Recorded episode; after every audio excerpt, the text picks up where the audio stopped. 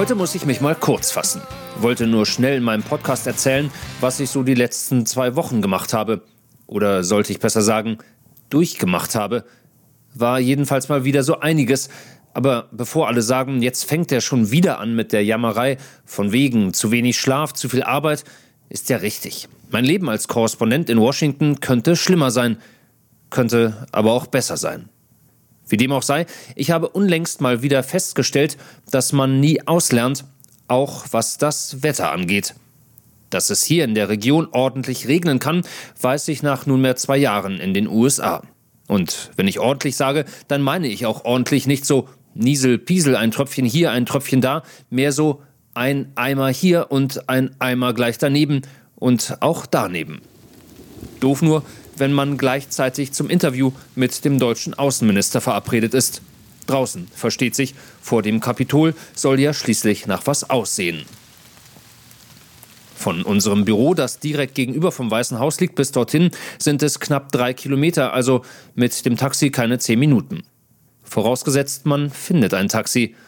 Das war jedoch nicht der Fall, als wir uns eine Dreiviertelstunde vor dem verabredeten Treffen auf den Weg machten. Red Cab, Yellow Cab, Blue Cab, nix Cab. Das heißt, Cabs, also Taxis, waren schon jede Menge unterwegs, nur leider waren sie alle besetzt. Der durchschnittliche Amerikaner fährt ja sehr viel Auto, auch gern vom Haus zum Mülleimer hinterm Haus oder zum Spielplatz in 200 Metern Entfernung. Und im Regen zur U-Bahn laufen? No way. Was mich wieder zum Ausgangspunkt bringt, ich lernte also dazu, dass man, wenn es regnet, unmöglich ein Taxi finden kann. Nur hätte ich das gerne ein anderes Mal gelernt, nicht gerade jetzt, wo ich zu Heiko Maas wollte. Was ich nämlich schon früher mal gelernt hatte, wichtige Minister warten nur sehr ungern auf verspätete Reporter. In meiner Not lief ich also zum Kapitol mit komplettem Equipment, einem zunehmend schlecht gelaunten Kameramann Bill und ziemlich nassen Füßen. Und nassen Hosen und nassem Sakko. Die Schirme hielten immerhin die Kamera und das Mikro halbwegs trocken. Um 18.15 Uhr sollte das Interview stattfinden. Wir waren um 18.20 Uhr da. Das Gute, auch Minister kommen gerne zu spät. Das beweist dann nämlich, dass man ausgesprochen viel zu tun und zu besprechen hat und dass die überaus wichtigen und mächtigen Gesprächspartner einen gar nicht mehr gehen lassen wollten. Im Falle von unserem Außenminister waren das amerikanische Abgeordnete. Die Kollegen von ARD, ZDF, RTL und der Deutschen Welle hatten es irgendwie schon früher zum Treffpunkt geschafft und sahen entsprechend aus, obwohl sie unter einem Vordach standen, nämlich nass, pudelnass.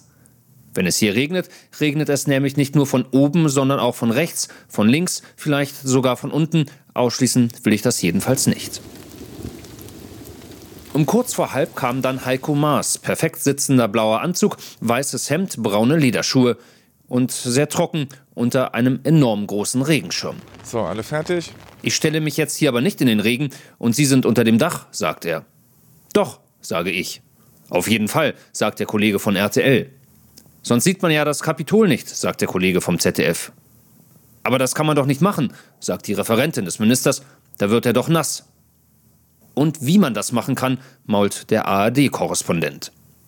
So geht das ein Weilchen, aber wir geben nicht nach. Schließlich wollte das Außenministerium den Kapitolhintergrund und nicht wir.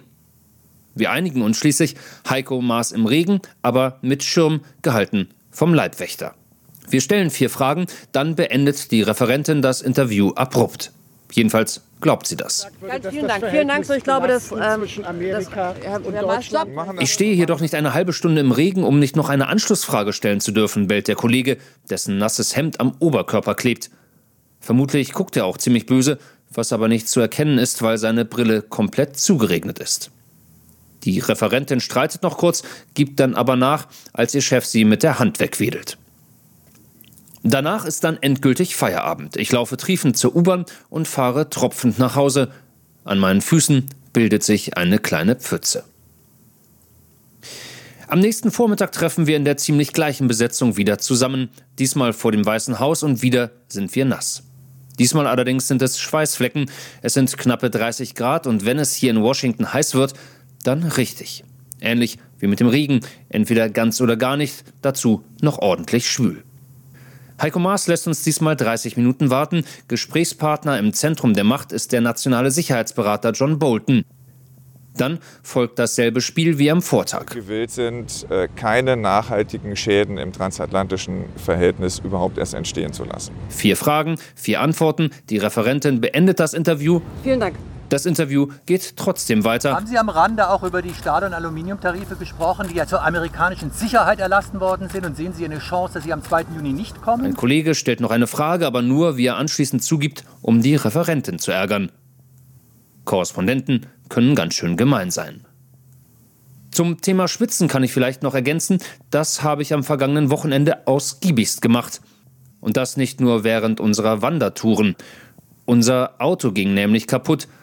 Nicht zum ersten Mal, diesmal aber richtig. Es quietschte einmal, roch nach verbranntem Gummi, ging aus, ließ sich dann immerhin wieder starten, fuhr noch eine halbe Stunde und verreckte dann komplett.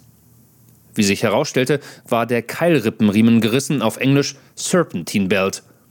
Ob das dasselbe ist wie ein herkömmlicher Keilriemen, weiß ich immer noch nicht, ist aber auch egal. Das Auto war tot. Und das an einem Samstagabend mitten in Pennsylvania, immerhin an einer Tankstelle.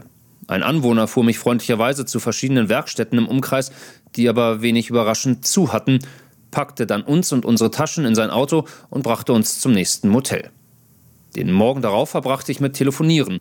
Ja, hi, Steffen Schwarzkopf speaking. Our car broke down. Any chance you could take care of that today? Versicherung, Abschleppservice, Werkstatt. Danach erneuter Schweißausbruch, als ich die Rechnung sah. Aber immerhin fuhr das Auto wieder, nur die Klimaanlage funktionierte nicht. Der Kompressor war nämlich im Eimer.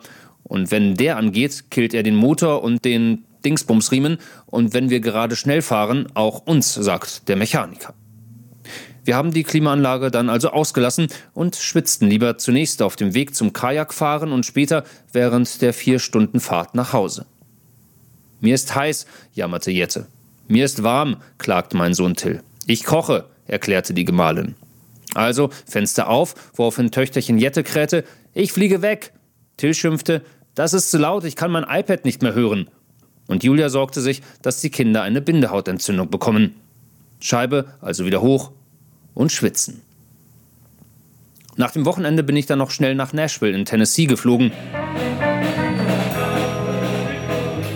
Wo toll mögen jetzt viele denken, Country Music, Cowboy-Stiefel, Johnny Cash. Aber der, der mich eigentlich in den Süden des Landes brachte, war er. I don't want to cause a problem. I don't want to cause. But in the end, in the end, Mexico's going to pay for the wall. I'm just telling you. I'm just telling you. Richtig, mein Präsident. Der war nämlich auch da. Aber bevor es jetzt wieder Klagen gibt, was heißt hier dein Präsident? Es ist ja so, Donald Trump diktiert meinen Arbeitsplan. In Washington und im fernen Nashville.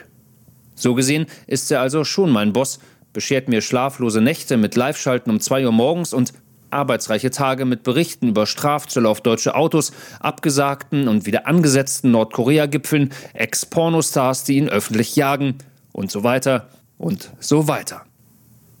Ein bisschen Musik habe ich in Nashville dann übrigens doch noch gehört.